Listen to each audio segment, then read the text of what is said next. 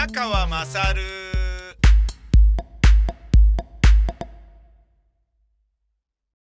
お前の母ちゃん宮川まさるです。えー、まずですね、4月の25日、えー、23、24、25とアトリエ公演を僕はやったのですが、25日が緊急事態宣言の初日ということになり、えー、公演をやるのかやらないのかっていう話で、えー、お客様から問い合わせがあったので、えー、基本やるつもりでおったんですけれど、一応念のため、あの、どうなんだろうなと思って、えー、都庁と内閣府に電話をしてね、聞いてみたんです。最初都庁にかけたんですけど、まあ、あの、梨のつぶて的な感じでね。で、あ、そういうことに関しては都庁に、あ、じゃあ内閣府に直接かけていただいていいですかみたいな感じになって。うーん、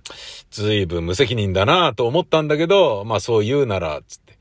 で、もう、なんかそういう、なんでしょうね。全部内閣府に流しなさいっていうふうに小池百合子さんに言われてるんでしょうかね。内閣府の電話番号お伝えしますね、とかって言って、そんな簡単に教えていいのかよ、みたいな感じで、俺初めて内閣府に電話するっていうことがあったんですよね。で、電話をして、アトリエ公演が近々あるんですけれど、これやってもいいの？どうなの？っていうね、確認をしようと思って連絡したわけですよね。つまり、自主的に、一応世の中の目があるからやめとこうぜ、みたいな感じで、あの、やる必要が本当にあるのかどうなのかね。そのリスクは我々だけが負って、まあそういうふうにね、あの、ヨシンバ、望むべくんば、あの、自主的にやめてくれる人たちがいればその方が、あの、政府もね、補填するなんか補助金出さなくてもいいし、自分たちの責任で中止にしてくれて、だ、助かったぜみたいな感じで済むから、それがいいんじゃねみたいな感じで、それに甘えてるような向きも俺は見受けられたので、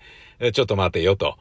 ねあのーまあ、芝居作るにあたっても、えー、ほとんどのセリフを排して、えー心の声をナレーションで出して、つまり、えーその場でセリフをね、言う人間っていうのは、えーまず出演者が3人しかいない。その3人が全部でセリフの言うのは5分間だけにするっていう、まあ1時間ちょっとの公演の中で5分、もうトータル5分未満しか言ってないね。つまり、1本芝居丸々見たところで濃厚、お客様さえも濃厚接触者にはならないと。で、途中で換気も入れると。空調を回し続けると。オゾン発生器も回し続けると。何の問題があるんだろうぐらいな感じでやってたから、いや、これを中止にするのはちょっといくらなんでも尺、尺だぜじゃないな。中止にする、そこまで馬鹿正直になる必要ないだろうっていうような、あの、中身に関しても、作り方に関しても、えー、万、な、なんだろうな、万全を期したつもりの公演だったので、うん、これ、ほん、でも、とはいえ、やめるべきなのかどうなのか、ね。後ろめたさが自分の中にあったりして、それが揺るぎとなって、役者のね、あの、モチベーションにつながるのであればやめるというのも選択肢だなと思って聞いてみたんですよね。したら、まあ、あ、じゃあやるぜみたいな感じの結論にしかならなかったんですが、その時の電話のやりとり、僕、録音しましたので、ちょっと聞きづらいかもわかりませんが、えー、聞いてみてください。こんな感じでございました。あそうなんですか。えっと東京都にかけたらこっちかけてって言われたんですよね。はい。あのえーっとイベントなんですけどえーっと10人ぐらいが集まるイベントなんですね。でそれがえーっと今日明日明後日と3日間あるんですけれどで25日が一応あの今発出されるものに関してはかかってるじゃないですか。でそれを、えっと、マンボウの時はまああのマンボウって言わないのかもわかんないですけど、えっと、4月13日以前に前売り開始されているものに関しては問題ないということで時間内だったのであれだったんですけどじゃあ、えっと、それが分かんないってことはじゃあこのままやらせてもらってっていう感じになっちゃいますけどしょうがないっすよね。あ、どうされましたか？はいえっと、えーイベントが10人ぐらい人が集まるイベントが、はい、えー、と今日明日明後日とあるのですが、はい、えーとまあ、宣言が発令発出されると25日の日曜日が、えー若干引っかかるんですね。はい。で、あのどういうイベントをなさる予定ですか？えっとえー、とセリフをほとんど発しないあの公演ですね。あのそれはあの室内公演ですか？それとも室外公演あ室内ですね。地下の室内で、はい、あのはい、あのそれでその、えっと10人ぐらい、それはあのその部屋の中にいる方が全員で10人ってことでしょうかね。いえお客様が10人ではい。あ10人ぐらいでで出演者が3人ですから1010が3人、はい14人ですかねはい14人ですか。はいあのそれで、えーっと、あのそれであれば、室内で、はいえーっと、10人、あの換気とかちゃんとそれはあもちろんもちん。ろんはいそういう場所なんですか。はいそうですそうですあなるほどであのえっとなえーっと、はいはい。それで、えーっと、なんかごご心配になったと言いますか、はいでえっとまああのマンボウの時ははい。えっと4月13日より前にあの前売りしているものであればあの問題ないですよっていうのを都庁に教えてもらったんではい。あのそのまま結構ですっていうふうにあーあの皆様にお伝えしてたんですけどえで一応25日引っかかるじゃないですか。でまああのその今僕が原案を読んだ感じですとスポーツイベントでない声を出さない大型ではないっていうことで、全部大丈夫だと思うんですけど一応念のため聞いてみたっていう感じですかね。東京都庁にはご相談なさいましたかはいしたら東京都庁はどういうご回答でしたあこっちへあのかけてくれっていう感じでした。ああ、そうなんですね。はいあのーちょっとそれはあ都庁も無責任ですね。あそうなんですか。いや、あの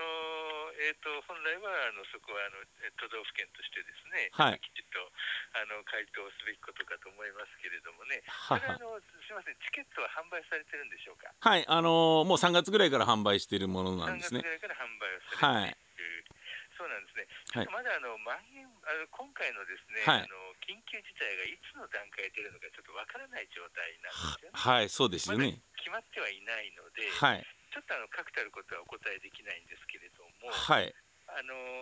えー、とチケットの支払いの扱いとかはですね、はいあの内閣官房のあの新型コロナのあのホームページに出てるんですよね。はい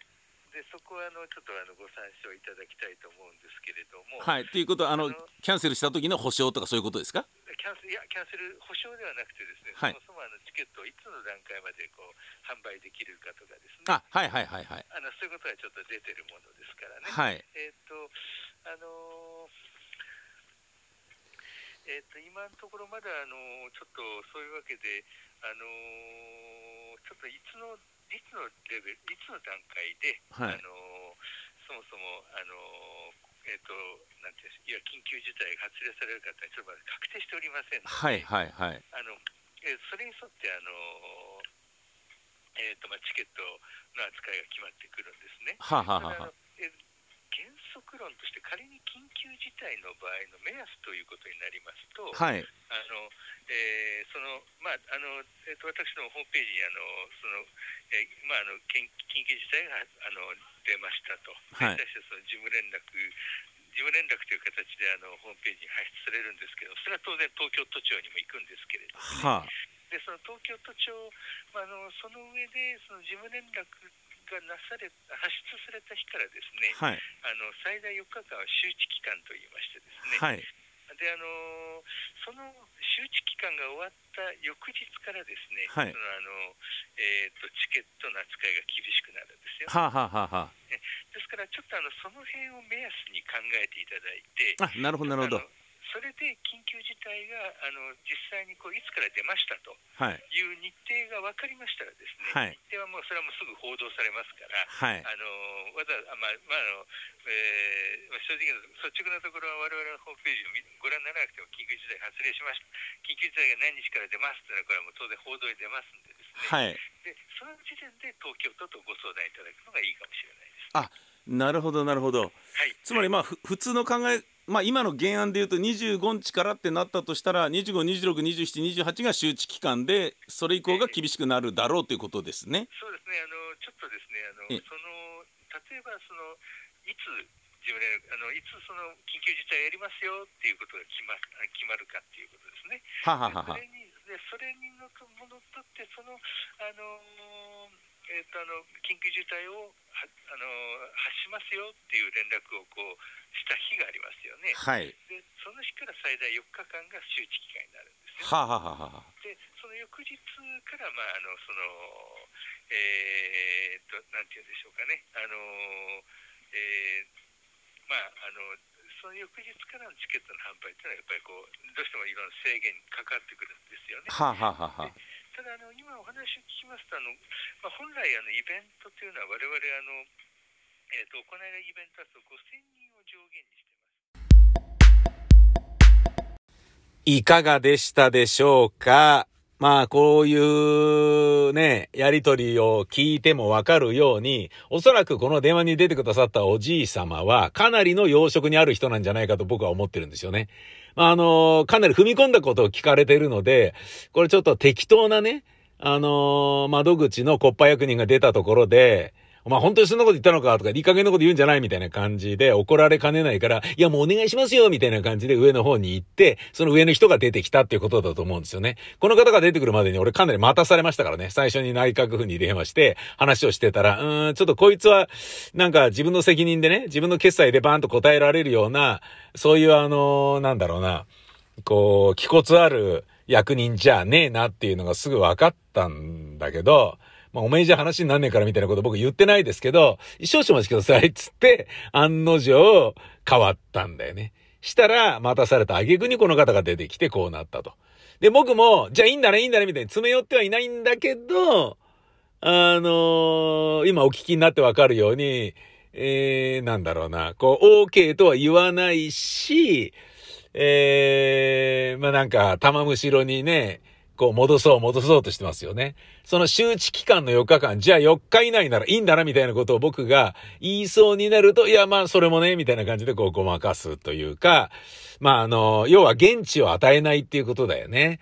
うん、その辺がね、まあ、なんでしょうね。ちゃんとしてるというか、役人さんの、なんだろうな、うん、ちょっと残念な感じというかね。うん、まあ大事なことではあるんだろうけれど、後で裁判になって負けてる場合でもないからね。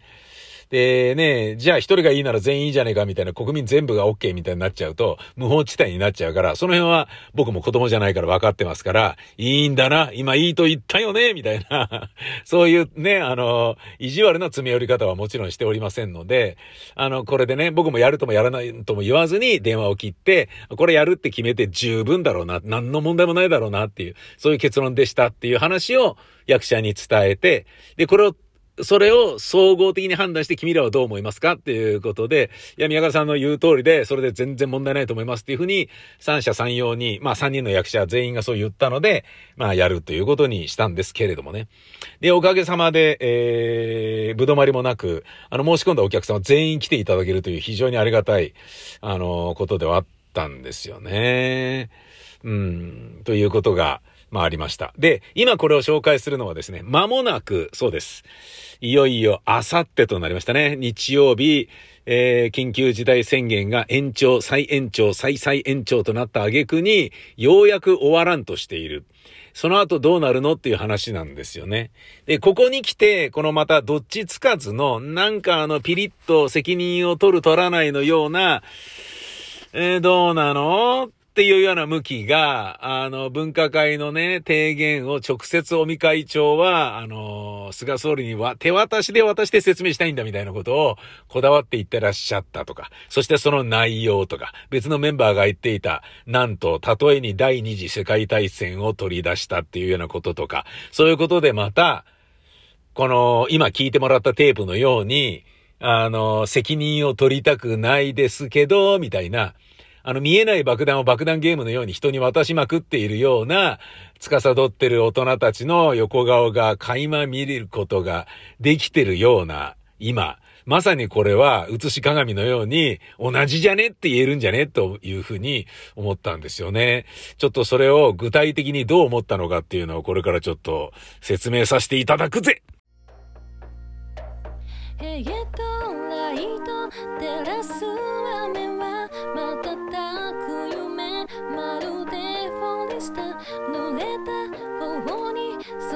そっと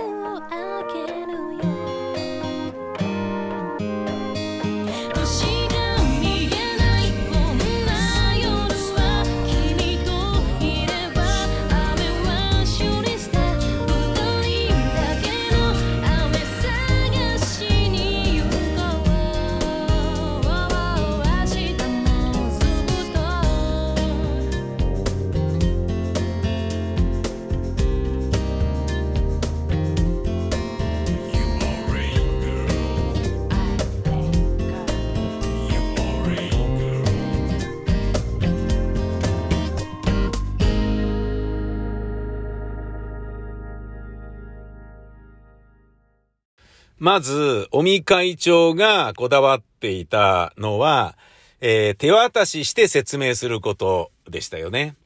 うん。菅総理に、その、もう提言をね、手渡しして説明するということにこだわっていた。で、もちろん我々分科会は、オリンピックをやるなやらないを判断する、えー、権限もないし、その立場にないということは十分わかってるという、あの、つまり、なんか、暴走しているわけではないよということもちゃんと抑えつつ、だけど専門家としていくらなんでもこれはってやっぱ目に余るものがあるんでしょうね。分かってんですかあんたたち。私たちの話。分かってる？分かってるって。両肩を掴んでわっさんわっさん揺さぶってでも伝わってないような感じがするから、いよいよもって業を煮やしたっていうことなんでしょうね。えー、東京五輪はパンデミック下で開かれる世界最大のイベントであると。それはもうその通りですよね。うーん。こんなことは今までないだろうっていうような話だと思います。で、尾身会長ではない別の分科会のメンバーは、こう言っていました。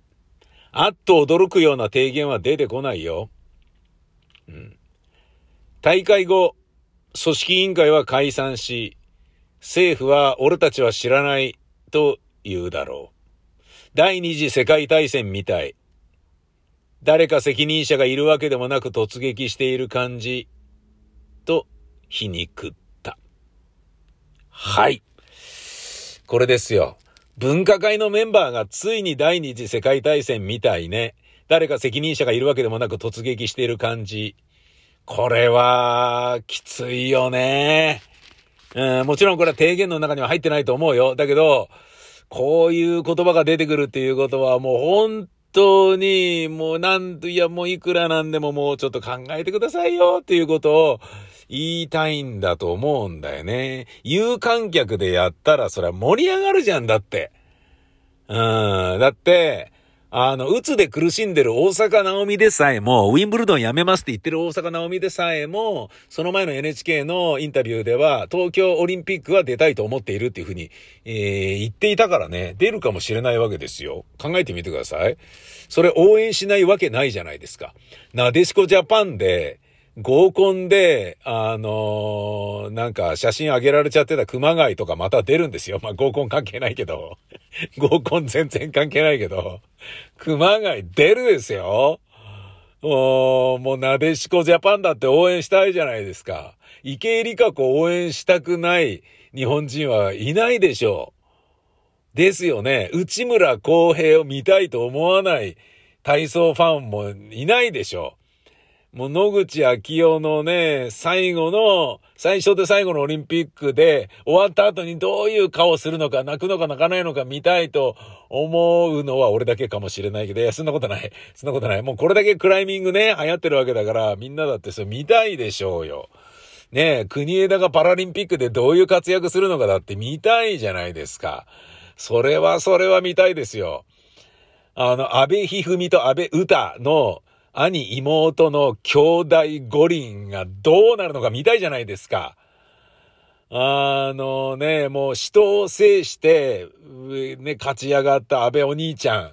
ん。もうやったってね、多分金メダル取るよりも大変だった戦いですよ。奴との戦いは、プレイオフというかね、あれはね。それを勝ち上がってきたわけですよ。すっげえ楽しみだよ。ということはですよ、僕は、テレビで見て盛り上がりますけれど、絶対見に行きませんけど、チケットあったら行きたいよね。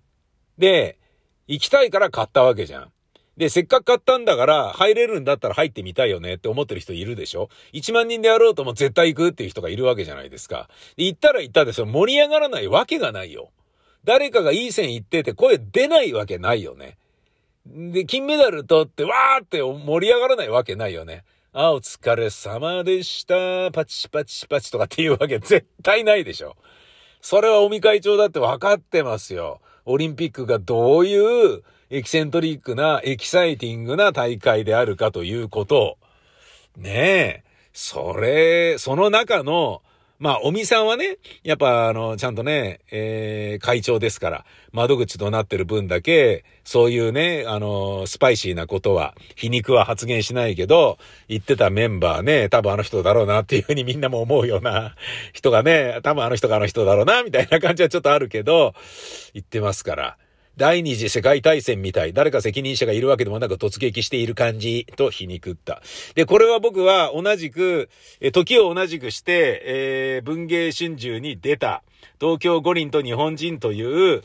この特集の中のですね、冒頭の池上彰と歴史、えー、昭和史の研究家、保坂正康の対談の中で語られていること、と、まさに同じだなと。もうこれ読んでこの人も言ってんじゃねえのっていうぐらい、もうズバッと的を射てる、聖国を言ってるんですよね。一部紹介します。保坂さんはこう言っていました。太平洋戦争の軍事指導者が持っていた病根は、無原則、無思想、無責任の三無主義に尽きると考えています。思想も哲学も持たないまま決断を下し、国民に犠牲を強いて、無責任な作戦を強行する。これこそが太平洋戦争以来日本を蝕む宿話です。この教訓を忘れてはいけません。はい。いや、もうこれまさに同じことですよね。多分このメンバーもね、これ読んで言ってんじゃねえのっていう、そういう気がしますよね。で、これに関して池上さんがこう答えています。あのー、菅首相の肝入りのね、GoTo キャンペーンの時も同じでしたよね、と。当初の趣旨説明ではコロナが収まったら始めますとしていたのが、感染が拡大している最中にやることになった。えー、多額の予算が計上された。いざ実施される数日前になると官邸幹部が今更やめられないと漏らしていると報じられていた。新聞を読んで、ああ、またこの言葉か、と情けない気持ちになりました。今更やめられない。ああ、またこの言葉か。はい、これが何を意味するかというのは、その後に保坂さんが説明してくださってます。えー、続けて紹介します。えー、文芸春秋からの引用です。今更やめられないを支えるのは、主観的願望を客観的事実にすり替えるというこれまた軍事的指導者が持っていた病根の一つです。日本は勝つという願望をもとに作戦を立案したことで、アメリカとの戦力費を見誤り、連戦連敗につながりました。GoTo もあれだけ世論が反対に回っていたのに、コロナの感染力を見誤って強行したという点では全く同じでしょうね。はい。こういうことですよ。うん。もう、切ないですよね。本当に。本当に切ない。で、この後に、菅首相と東条秀樹は自信がないという、えー、部分と、だけど身内には態度がでかいっていうこととか、いろんなことで共通点思いっきりあるよっていうようなことを、ね、面白いぐらいに書いて、確かにだよみたいな感じなんですよね。すっごい面白いですよ。これもう、買って読んでくださいよ。文芸春秋さすがだぜって感じ。うん。えー、池上さんが問う。菅首相、首相と、菅総理と東条秀樹には、有事のリーダーとして何か共通する点はあるのでしょうか？保坂さんはこう言います。まあ、一概に比べることはできないが、共通しているのは自信のなさです。東条秀樹は独裁者と呼ばれることもあるが、実際は失点を恐れる官僚的な人物。一国の指導者としての力量や資質は持ち合わせていませんでした。だから最後まで自信がなかった。それは彼の発言を見ていればわかります。陸軍や国民世論など自分の支配下にある範囲には強く出ますが、顔色を伺わなければいけない天皇陛下や海軍のことになると、途端に口ごもってしまう。菅総理も似てますね。官僚には強く出るけど国民と対話ができない。なんだか器じゃない人物がが首相の地位に放り込まれたようで、彼の会見を見ているとかわいそうになってきますよ。自信がないからリーダーにふさわしい言葉が口から出てこないのです。なるほどね。つまり東条秀樹と同じとさえも言われてしまったという。だから、おそらく俺はこの文芸春秋の東京五輪と日本人というリーダーなき国の悲劇っていう サブタイトルがついてる、これ。これを見て、この文化会のあるメンバーは、第二次世界大戦に、たと、いやもう本当にその通りだぜっていうことで言ったんでしょうね。ちなみにこの文芸春秋のこの、えー、池上さんと保坂先生のやりとりは、えー、ここに端を発しています。僕も新聞で見てびっくらこきました。え朝日読売日経新聞に掲載した宝島社の全面広告、見開き広告だ。5月11日、俺見た時びっくりしましたね。竹槍を持つ戦時中の少女の写真を背景として、中央に新型コロナウイルスがデザインされていて、ワクチンもない、薬もない、竹槍で戦えというのか、このままじゃ政治に殺される。というキャッチコピーが添えられていて、なかなか秀逸でしたと池上彰が言うと、保坂さんもこう言っています。あれは広告市場に残る作品じゃないですかね。いや、本当にそうだよね。うん、ぜひ皆さん文芸春秋買って読んでみてください。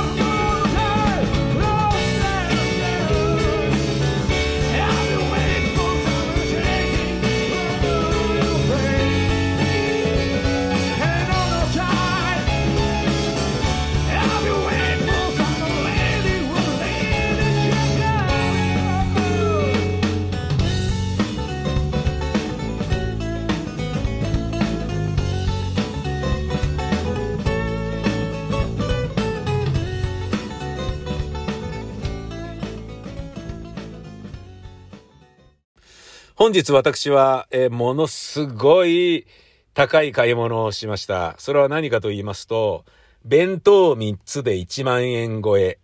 はい。えー、こんなことを体験することになるとは思いませんでしたね。本日僕は、えー、老人92歳の父親と82歳の認知症の母親が2人で暮らしているマンションに、東京ガスの点検の立ち会いで僕が3時に行きました。えー、まあ、あの、ずっとね、ポストに不在なので不在なので都合のいい表でご連絡くださいっていうのが入ってた。ね、まあ、認知症の母親がそれをね、気づくわけもなく、ポストにいっぱい溜まっていたので、で、実際にそれを自分で予約をね、したり、この日いなきゃとかっていうことやってももう難しいから、これはちょっと俺がね、自分がいられる時にやろうということで、月水金は、その、老人ホームみたいなところにね、デイサービスで通ってるんですよね。で、父親も母親もいない間、いない間に僕がマンション上がって、で、東京ガスの検診の人を、えー、なんだろうな、えー、まあ待ち受けて対応して帰った後にこっそり帰るっていうようなことでいいだろうなと思って今日それをやることで、それを僕の、え、スケジュールに合わせて今日の3時から5時っていうのにしてもらったんですよね。だけど、意外と早めに前の仕事が終わったので、えー、2時ぐらいに着くことができて、1時間時間あるから、じゃあ、まあ、あのー、老人ホームからね、デイサービスから帰ってきた時の父親と母親にご飯を食べてもらおうということで、弁当を買おうと思って、で僕も昼ご飯食べてなかったので、オリジン弁当に行ったんですね。したら、あ、うなぎあるじゃんと思って、で、僕の父親と母親は何かと外食が大好きですんげえ高いところで毎日のように食べてるんですよ。それとど、どんだけ金使うつもりなんだみたいな感じなんだけど、もう自分のね、あの、お金をちゃんと使い切って死にたいぐらいなトーンになってるので、全然それはね、あの、もったいないからやめなよとかね、あのー、遺産分配がうち、値の方に来ないじゃないのさ、みたいな感じの強欲な嫁みたいな、そういうあのー、ちょっとね、だらしない、えっ、ー、と、情けない人間みたいな感じの、えー、せがれは、えー、僕も弟も違いますし、で、それぞれの女房も、えー、そんなね、あの、なんだろうね、横の顔の突っ張ったクソ女ではないので、それはどうぞご自由になんですけどね。なんだけど、まあ、それにしても使いすぎだなっていう。だからあの、俺の考え方と似てますよね。僕はあのー、自分が死ぬ時までに、えー、貯金がゼロになって死ねばちょうどいいっていうふうに思うんですよね。で、もしね、遺産を残すようなことになってしまったら、それは、えっ、ー、と、働かなくていい、不必要な労働をしたっていうことを損だと思うタイプなんですよね。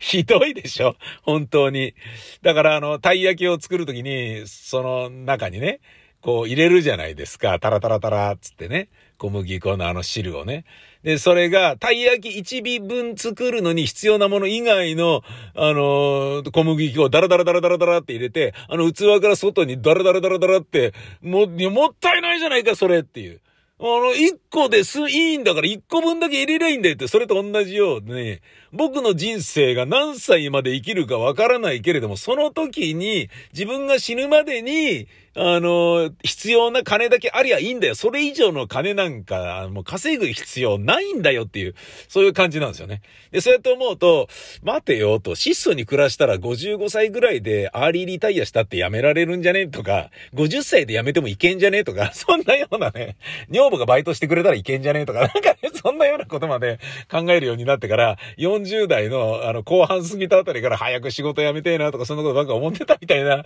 非常にだらしないような、人間としてどうなんだっていう向上心のかけらもないみたいな、そんな感じになってたりはしたんですけれど、まあいざね、あの、そういう年齢になってみると、なかなか仕事も辞められないし、不安もあるし、ね、その辺はいろいろ大変だなっていうのはあるんですけどね。そんな僕の考え方と全く、やっぱ親子だなみたいな感じでね。えー、だから親がそうだから俺もそれはそうなるよな、みたいな。だから親の今の金の使い方はそういう感じなんですよ。で、いっぱい金使ってるから、あの、夕飯の外食とかにね。うん。で、年寄りだから行くのが早いんですよね。8時までだけど5時ぐらいにもう店開いたらすぐ行ってバッと食って、他の客が来る前にも帰っちゃうっていう。で、それであればまあいいやと。で、逆に自分たちで自炊もしないから、なんかね、カップラーメンとか食って栄養失調にまたなられても困るから、だったらもうそれでいっか、みたいなね。楽しみもあるだろうから。で、時折僕が、あの、夕飯持ってったらそれ食べてねっていうことにしていると。で、今日はオリジン弁当に行ったら、うなぎがあったので、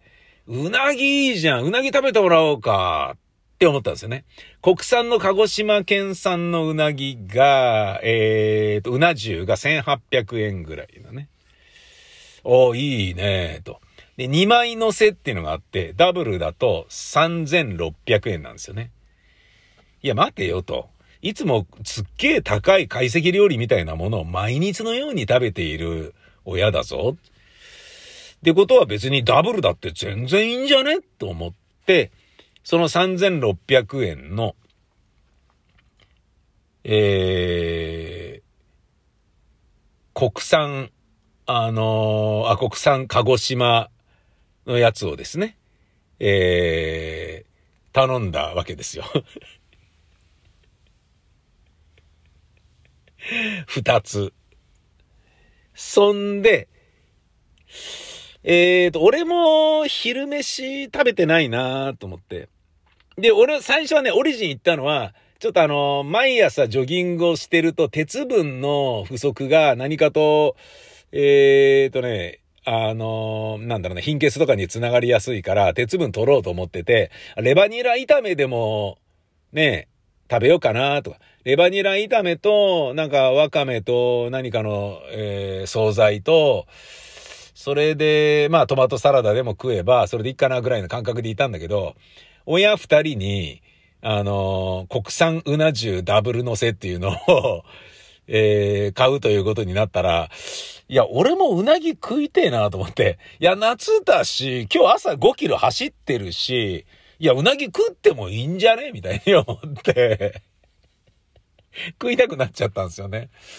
買うかっつって、で、親父たちの弁当は、親父の口座から引き落としてもらうんだけど、自分の分は当然自分で払うんですよね。うん、でも俺、こう、鹿児島の必要はないなと思って、えー、中国産の、えー、うなぎ、うな重も、あまあちょっと安いけどあるんですよね。でも、んじゃあそれは俺ダブル乗せにしちゃうかなつってダブル乗せにしたら、それがまあなんか2000円ぐらいいったんでしょうね。で、消費税を足したらですね、1万いくらになってて、えーとかって言って、何この買い物みたいな感じになっちゃって。オリジン弁当で、弁当3つ買って1万円超えってあんまりないぞと思って。俺妙にドキドキして、あのー、レジ袋くださいとかなんか言ったりなんかして、丁寧に持って帰ろうみたいな。で、その後、弁当買っていつもだったら、あの、なんかマイバスケットとか寄って、あの、親のためのね、あの、オレ、オレンジジュースとか野菜ジュースとかを、あの、パックで買って、だからそうそう腐りそうにないものを買って、冷蔵庫にボコボコボコって置いてくんだけど、そんなのも行かずに、まっすぐ親のマンションに行って、親のマンションに上がって、まず自分の分を食うっていうね、食い終わってからじゃないとな、すべては始まらないみたいな感じになっちゃって、なんかね、すごい、劇団の売り上げをね、なんかね、持ってね、何百万とかいうお金を持って、郵便局で下ろして劇団の口座がある三井住友銀行に運ぶ時のあのドキドキみたいなね、何これこんなに高いものを持って歩いてるよとかって、みんなはここに歩いてる。今この信号待ちでね、いるこのなんか鼻くそほじりながらね、あの自転車にまたがってるおじさんとかも俺が持ってるのがこの1万円超えの弁当ってことは分かってないよねみたいな。ぶつけてきたりすんじゃねえぞお前らみたいな。なんかね、そういう感じだったね。だから貧乏症は高い買い物するときちょっとドキマキするし、無駄な緊張をするっていう、そういうことですよ。ただ僕はそういうことがありましたね。えー、非常にあの、なんかね、不思議な感じでしたね。多分だから、あの、宝くじで1億円とか当たった人っていうのは、3億円が当たった人っていうのは、街を歩いてて、そういう感じなんだと思います。みんな俺が3億当たったっていうこと知らずに俺と一緒に信号待ってるんだよな、ケケケみたいな、なんか感じみんなは、この人たちは、ここの俺、俺が手に持ってるものが1万円超えの弁当ということは、誰も知らないんだよな、きっとみたいな。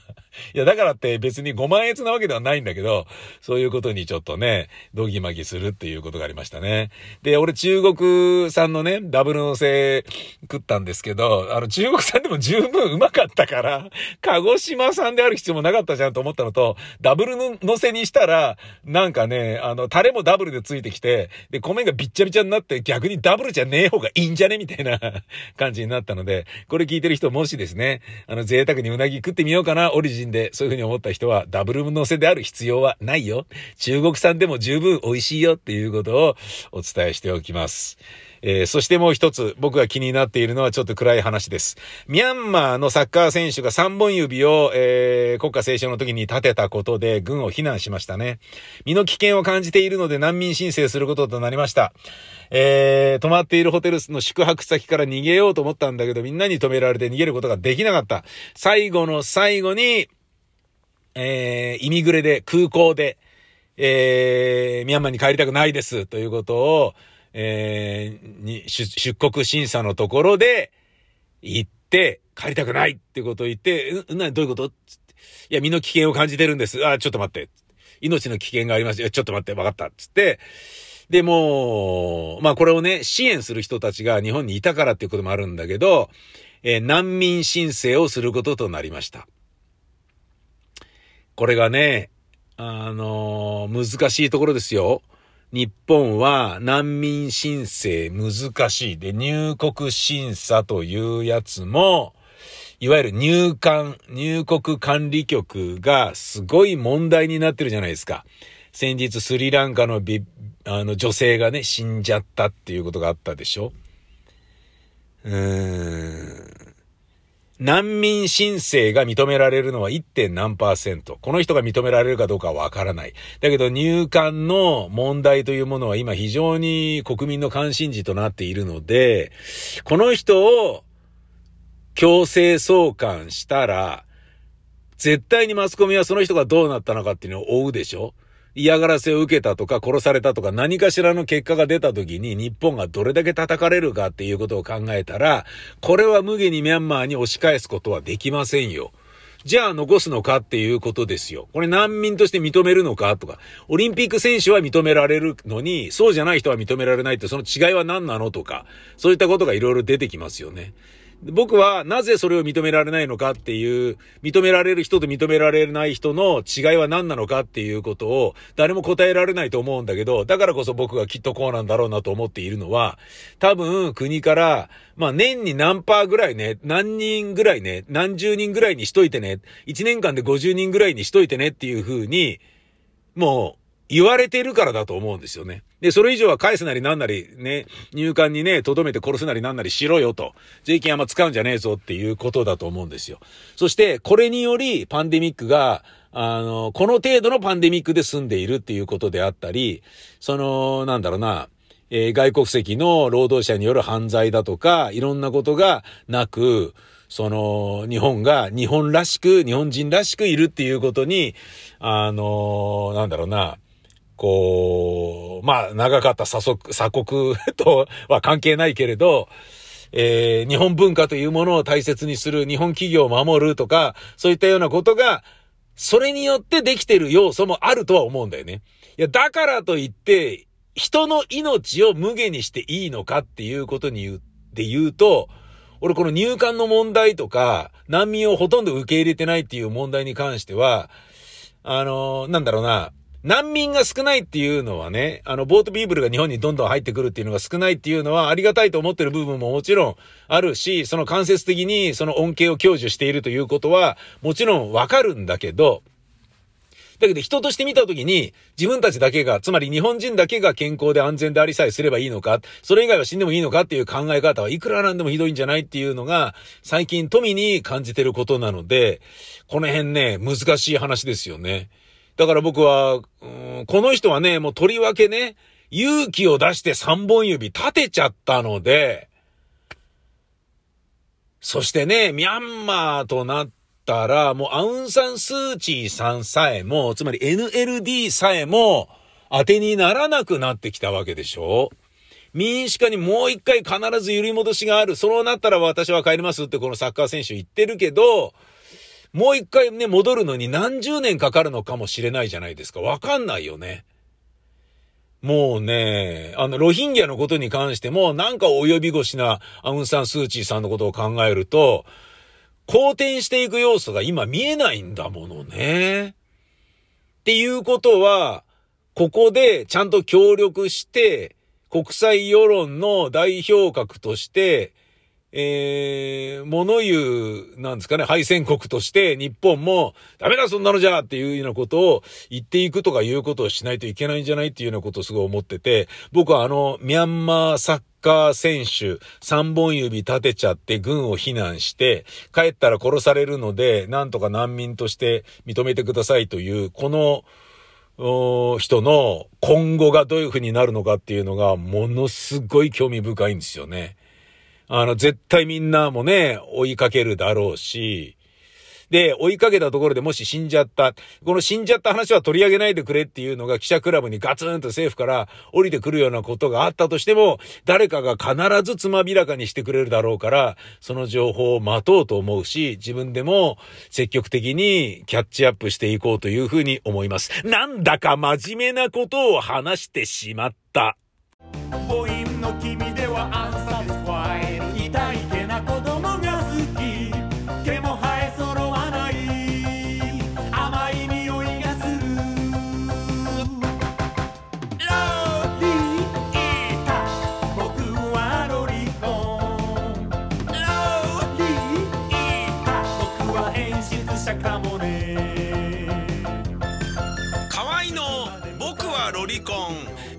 店にて好評発売中ビタミセの URL は v-mise.com v-mise.com です